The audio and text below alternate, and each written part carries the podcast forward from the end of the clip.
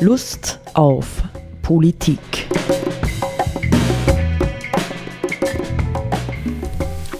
Liebe Hörerinnen und Hörer des Freien Radios Freistadt, Sepp Kiesenhofer und Roland Steidl begrüßen Sie wieder zu einer neuen Sendung Lust auf Politik. Sepp, äh, wir nehmen heute auf am 20. September 2021. Das ist vielleicht nicht ganz unbedeutend, denn äh, wenn die Sendung in gut einer Woche oder in zwei Wochen gesendet wird, dann haben wir schon ganz wesentliche Wahlen hinter uns. Jetzt kennen wir natürlich noch nicht die Wahlergebnisse, wir können sie nur vermuten oder wir können uns etwas wünschen. Aber wir wollen ja jetzt gar nicht so sehr nach vorne schauen, sondern du hast vorgeschlagen, wir schauen einmal Blick zurück, nicht? Da gibt es ja dieses Buch Blick zurück im Zorn oder wie mhm. auch immer, nämlich Blick zurück auf anderthalb Jahre äh, türkis-grüne Koalition etwa. Nicht die Sommerpause mh, hm, geht jetzt ihrem Ende entgegen und langsam äh, wird die Politik wieder warm. Vielleicht wird sie sogar heiß, wir wissen es nicht.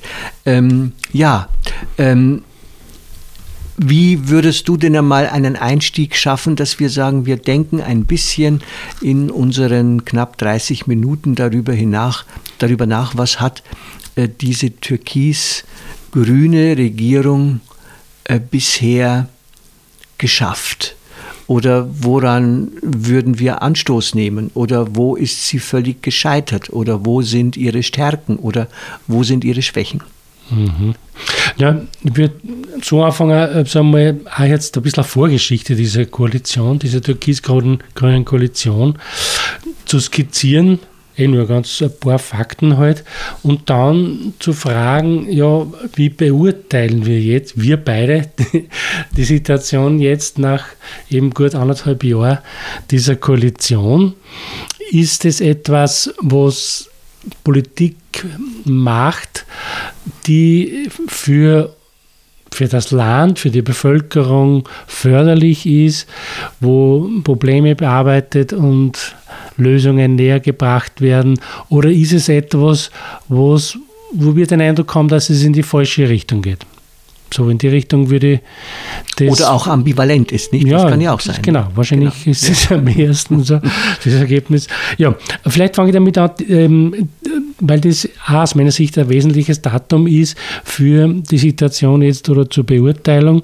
2017 ist ja äh, die damalige ÖVP-SPÖ-Koalition nach, also nach dem Rücktritt von Reinhold Mitterlehner und der Übernahme der ÖVP-Obmannschaft durch Kurz ist ja dann durch die ÖVP diese rot-schwarze Koalition beendet worden.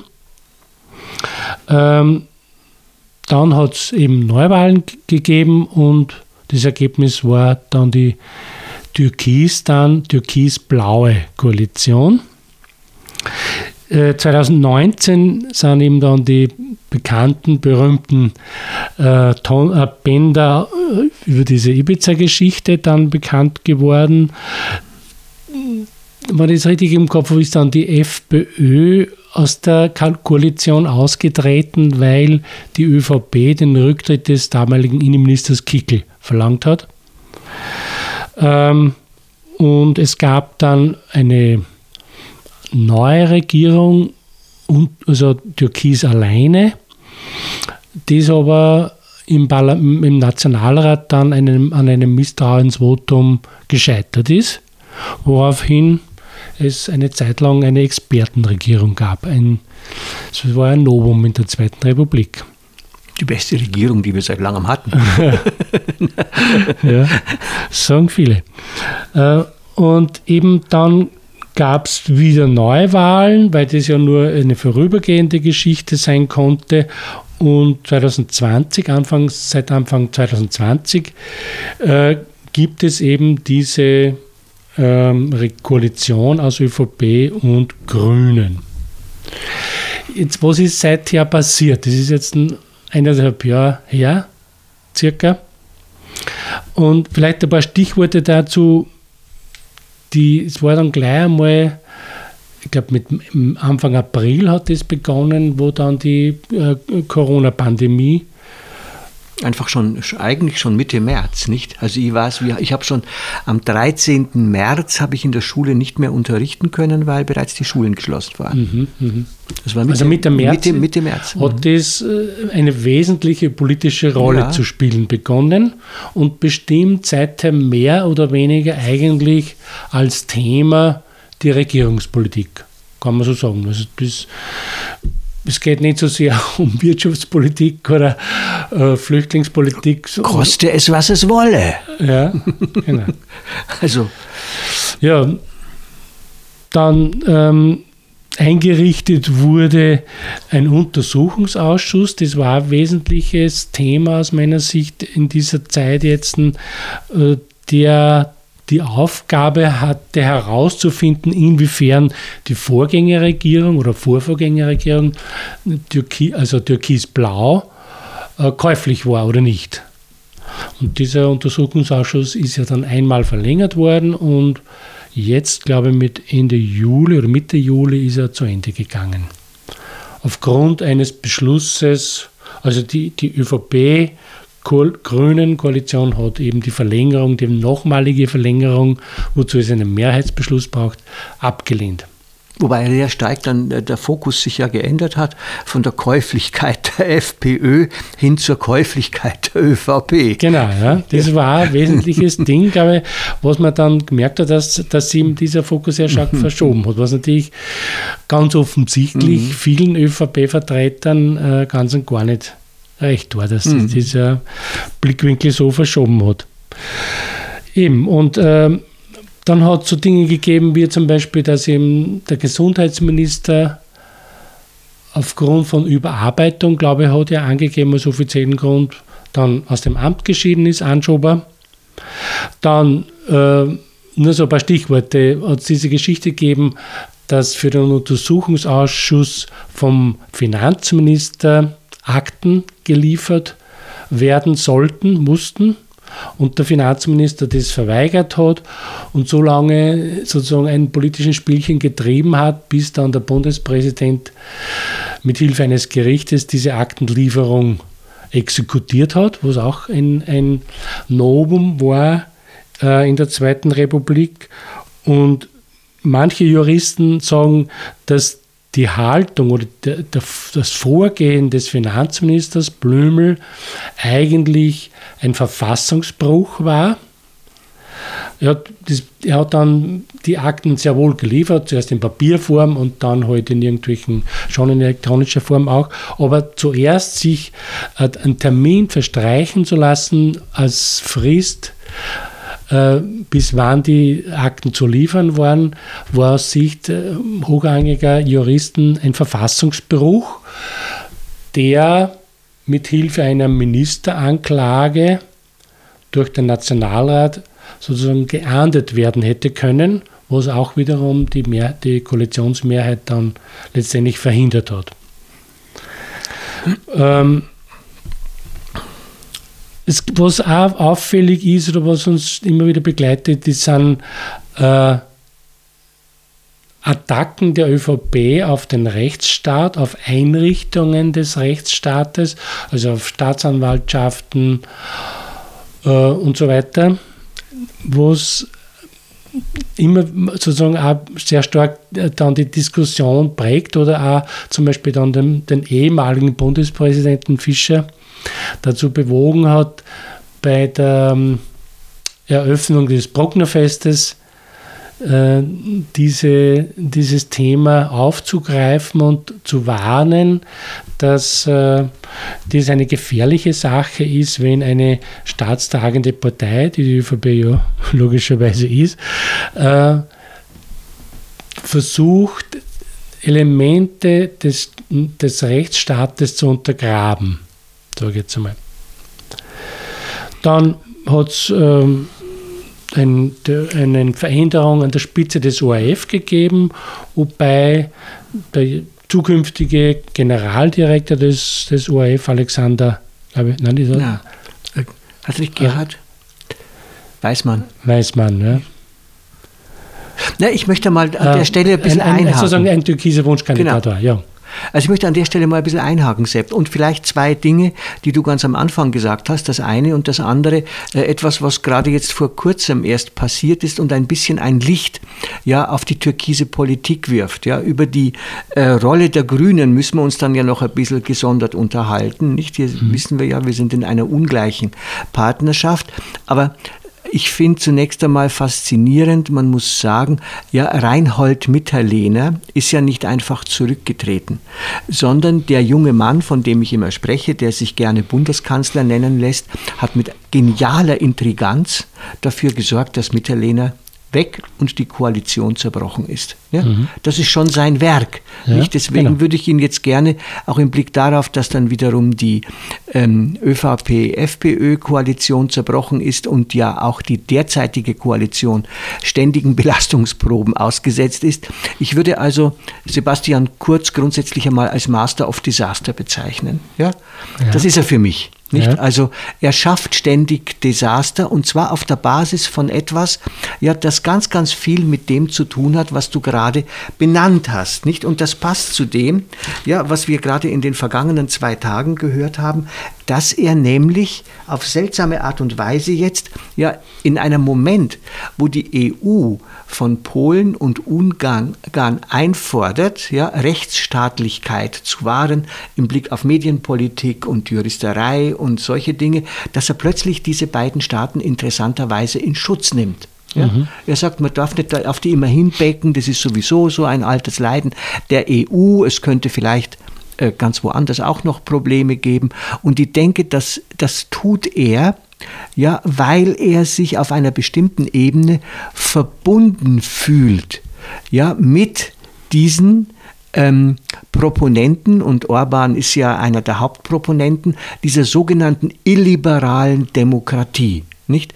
Das ist im Grunde genommen auch sein Modell. Ja? Also mhm. im Grunde genommen mhm. behaupte ich mal, das Modell, das politische Modell Zukunftsmodell für Kurz wäre auch für Österreich eine illiberale Demokratie, in der er und die Seinen schalten und walten könnten, wie sie wollen nicht? Mhm. Und so verhalten sie sich auch, nicht? Genau das, was du ja auch ähm, angezogen hast, Blümel setzt sich über alles hinweg, nach dem Motto, wir sind hier eine Klick, nicht? Das sind sie, nicht das System Kurz, die sich zum Ziel gesetzt haben, wir nehmen die Republik in Besitz und gestalten sie nach unseren Vorstellungen.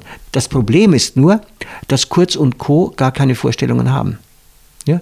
Sie wollen einfach an die Macht und lassen sich wiederum von einer Klick von Leuten beraten, die extrem, wie du immer sagen würdest, neoliberal denken und die Wirtschaft fördern würden und ansonsten allen anderen sozusagen einen mega Leistungsdruck machen würden, nach dem Motto, Leistung muss sich wieder lohnen. Nicht? Also hier äh, ist meines Erachtens gar kein politisches Konzept zu spüren. Es ist eher wie, man muss die Förderer, die man hat aus der Industrie, halt äh, irgendwie, man muss ihnen Gegengaben haben, machen in Form von Gesetzen und Steuererleichterungen und vielem anderen. Ja, aber im Grunde ist es für mich kein wirkliches politisch durchdachtes Konzept, das dahinter steckt, aber ein gigantischer Machtwille. Ja? Hier ist ein mhm. gigantischer Machtwille, der letztendlich vor nichts zurückschreckt. Ja? Nicht davor, die eigenen ähm, ähm, ähm, äh, rechtlichen Grundlagen, ja, also äh, dieses Staates zu unterwandern und zu unterminieren und sich darüber hinwegzusetzen, äh, noch auch davor, dann diese äh, wie soll man sagen, diese diktatorischen oder demagogischen oder autoritären Alleinherrscher in Schutz zu nehmen. Nicht? Kurz liebäugelt ja auch gerne mit Putin und hätte sich gerne und hätte sich gut mit Trump verstanden. Ja? Das ist ein, ein politischer Stil, den Türkis fährt, aus mhm. meiner Sicht.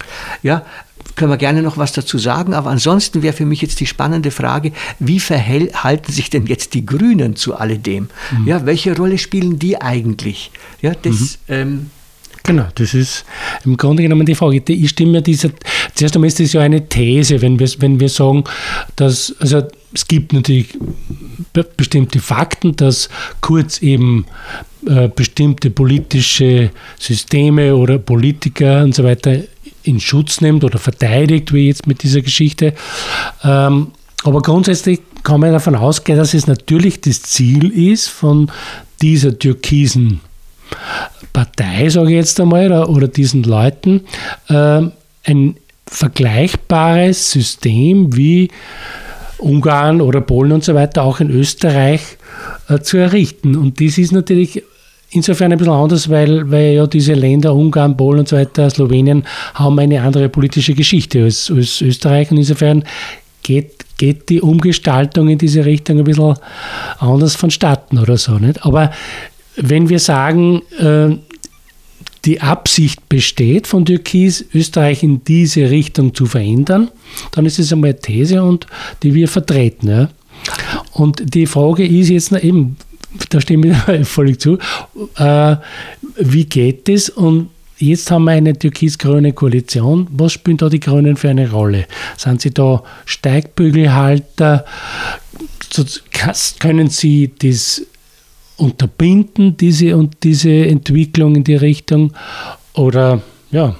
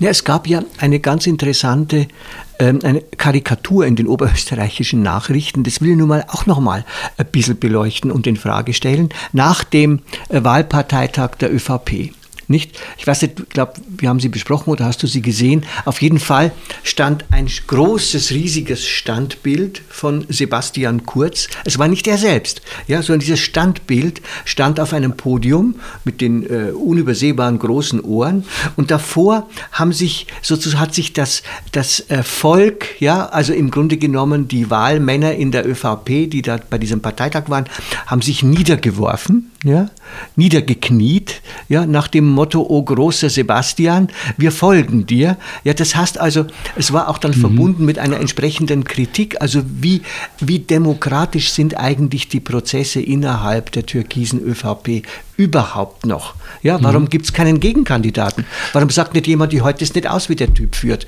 Ja, also, und das mhm. führt mich zu der Frage, äh, sind sich eigentlich mal unabhängig ja, von den äh, Prozenten, Wahlerfolgen, nicht die Türkis mit sich gebracht hat, sind sich die Wähler von äh, türkiser ÖVP bewusst, dass also mit Kurz und Co.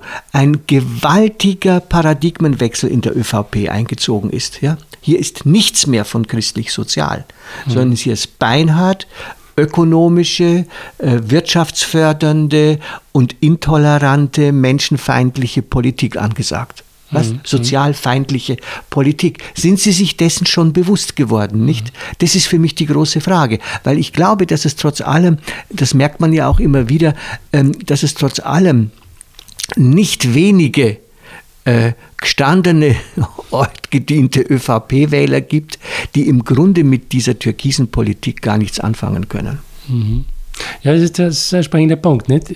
Und äh, was wir wahrnehmen oder was wir sehen, ist, dass wir eben in der ÖVP keine wesentliche äh, oder kein wesentliches Korrektiv zu dieser türkisen populistischen, rechtslastigen, autoritären, autoritären ja. Entwicklung äh, wahrnehmen. Also es, es, gibt diese, es gibt einzelne Leute, die sich da kritisch dazu äußern, aber es gibt offenbar in der ÖVP tatsächlich kein, was klassisch äh, bildungsbürgerliche Ausrichtung wäre, ÖVP-Ausrichtung oder so. Sowas gibt es in der Öffentlichkeit, wahrnehmbar zumindest ÖVP nicht. Das ist natürlich eine gewisse Tragödie, weil die Frage ist natürlich, wo sind diese Leute? Genau. Und äh, was bedeutet das für, eben für das politische System? Und ich glaube, dass das sehr gefährlich ist. Jetzt kommen wir, möchte ich gerne kommen zu der auch schon angezogenen Frage, ähm, was machen denn die Grünen jetzt mit dem Ganzen? Ja? Genau. Ich habe das Gefühl gehabt, also äh, das ist ein, ein Gefühl, ist äh, zu wenig gesagt, ja, den Eindruck gehabt, dass die Grüne Partei natürlich, ja, jetzt nachdem sie in der Versenkung verschwunden war, zunächst einmal alle Mühe hatte, sich zu rekonstituieren, ja, und irgendwie wieder in der Politik griffig zu werden. Mhm. Aber sie hat im Grunde genommen gute Leute. Das ist einmal, kann man mal sagen.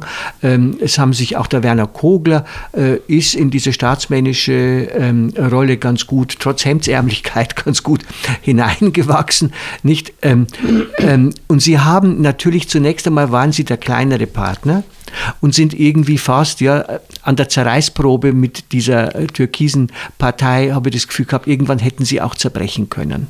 Ja, nach dem Motto, seid ihr überhaupt noch glaubwürdig? Nicht, wenn ihr mit denen diese Wirtschafts Politik und so mitmacht. Insofern war für sie vielleicht, würde ich fast sagen, möglicherweise die Corona-Pandemie ein Glücksfall. Ja, weil sie sich, nämlich Rudi Anschober, zunächst einmal sehr gut profilieren konnten, auch auf dieser Ebene, als Gesundheitsminister und Sozialminister vielleicht weniger. Und dann ist etwas passiert, nämlich durch das Anpatzen, ja, so wie das ja von der ÖVP gerne dargestellt wird, des Kanzlers und Blümels und sowas, ja, mit all ihren, ja, es gibt keinen neuen Stil in der ÖVP. Es gibt höchstens Fall, höchstenfalls eine Verschlechterung, eine Verschlechterung des Alten. Ja, haben die Grünen ein gewisses Oberwasser bekommen. Ja, weil die ÖVP so sehr mit sich selbst beschäftigt war und mit dem Abwehren ja, der entsprechenden Vorwürfe, dass plötzlich die Grünen zeigen konnten, ja, wir machen Politik. Wir führen das 1, 2, 3 Ticket ein. Wir wollen jetzt erst einmal die ganzen Straßenbauprojekte überprüfen und, und, und, und, und. Das heißt, die Krise, die faktische Krise dieser Türkise, dieses türkisen Systems hat den Grünen mehr Möglichkeiten der Gestaltung verschafft, als sie es bis dahin hatten. Die Frage ist nur, wie geht es weiter? Ja. Also so sehe ich das. Naja, dem, dem stimme ich eh zu, würde ich sagen. Ähm, eben, die, man darf aber nicht übersehen, dass ja äh, sozusagen für die ÖVP wichtige Vorgänge ja trotzdem stattfinden. Ja. Zum Beispiel, da sage ich, die, die, die äh, Umbesetzung der Generaldirektion im ORF ist so ein Punkt oder die Umgestaltung des äh, BVD, Bundesamt für Verfassungsschutz und Terrorismusbekämpfung, zu einem neuen Geheimdienst, wo sämtliche Führungspositionen offenbar jetzt äh, durch ÖVP-Leute besetzt werden. Das sind natürlich Dinge, die zentral in der Absicht der Strategie der ÖVP stehen. Und das, diese Dinge, mm, Krise hin und her, macht, macht, zieht die ÖVP einfach durch. Ja. Das ist das, was im Hintergrund an wesentlichen Entwicklungen läuft. Auf der politischen Vorderbühne spielt sich natürlich das an, was du da jetzt geschildert hast. Ja? Naja, es ist halt die Frage, wohin. Ich, ich meine, ich traue trotz allem der österreichischen Demokratie beziehungsweise den Oppositionskräften, die es ja doch wirklich gibt in Österreich, im Unterschied vielleicht zu Ungarn und Polen, traue ich schon zu, im Zweifelsfall einen neuen äh, Untersuchungsausschuss einzuberufen oder Untersuchungsausschüsse, nicht die dann auf die Dauer vielleicht doch auch äh, dafür sorgen können, dass dieses seltsame, ja, dieses, diese seltsame Ummantelung dieser türkisen also diese schutzhafte Ummantelung dieser türkisen hm, ÖVP einfach durchsichtig und brüchig wird, ja, sodass man sieht, dahinter steckt überhaupt nichts anderes, überhaupt nichts Neues, sondern nur eine Radikalisierung von Machtpolitik. Mhm. Ja. Macht- und Wirtschaftspolitik. Ja, das wäre zu wünschen, aber das ist natürlich äh, gleichzeitig, es kann durchaus auch das andere eintreten, dass sowas wie eine ja, eine Abnutzung ja, ähm, in der Öffentlichkeit passiert äh, und letztendlich oder Abstumpfung in der, in der öffentlichen Bevölkerung passiert und die Menschen daran gewöhnen. Ja, die, das ist halt so, aber die ÖVP sich nach wie vor oder der Kurz sich als alternativlos darstellen kann und die Entwicklung zu einem autoritären System hin äh, in Ruhe vorantreiben können. Ja. Und dann bleibt letztendlich über, dass die Grünen äh, nur ein Mittel zum Zweck sind für die ÖVP, um eben diese Dinge so in diese Richtung treiben zu können. Und bis dorthin dürfen sie ein bisschen Straßen evaluieren oder ab und zu ein bisschen was über die CO2-Besteuerung und so daherreden, aber Wesentliches mhm. wird nicht zugelassen und so. Sie dürfen sehr ein bisschen profilieren als Grüne, aber es wird letztendlich eine, eine wirklich äh, gravierende Politik in Richtung ökosoziale Umgestaltung verhindert und es wird eine, eine, eine, eine Umgestaltung des politischen Systems weiter betrieben. Das könnte genauso sein. Naja, die Politik ist voller Überraschungen. Nicht zurzeit ist ja alles voller Überraschungen. Ich bin davon überzeugt noch immer, dass, ähm, dass die türkise Politik in absehbarer Zeit in die Brüche geht. Ja? Noch immer halte ich fest, ob es jetzt bis Ende dieses Jahres ist oder nicht. Das wage ich jetzt nicht mehr zu behaupten, so steif und fest. Was mir auffällt, ist ja äh, vielleicht noch ein kleiner Schwenk zum oberösterreichischen Wahlkampf, der, wenn wir senden, schon vorüber sein wird, äh, ist diese eigentümliche Politikmischung jetzt, nicht? Thomas Stelzer hat ähm, Kochbücher verschicken lassen an die Wähler. Hast du es mhm. auch gekriegt? Ja, ja? Gekriegt, Kochbücher. Ja. Und ich habe gedacht, unglaublich, ja. Also wir leben, das ist zwar an manchen Plakaten durchaus auch sichtbar geworden, in schwierigen Zeiten, ja, wo eigentlich die äh, Bürger wachgemacht werden müssten. Nein, äh, man schläfert sie ein. Man sagt, kocht's euch nur, da haben wir gut Suppel und ein gutes Bradel und lasst uns die Politik über. Wir machen das schon, wir bieten mhm. Sicherheit und so.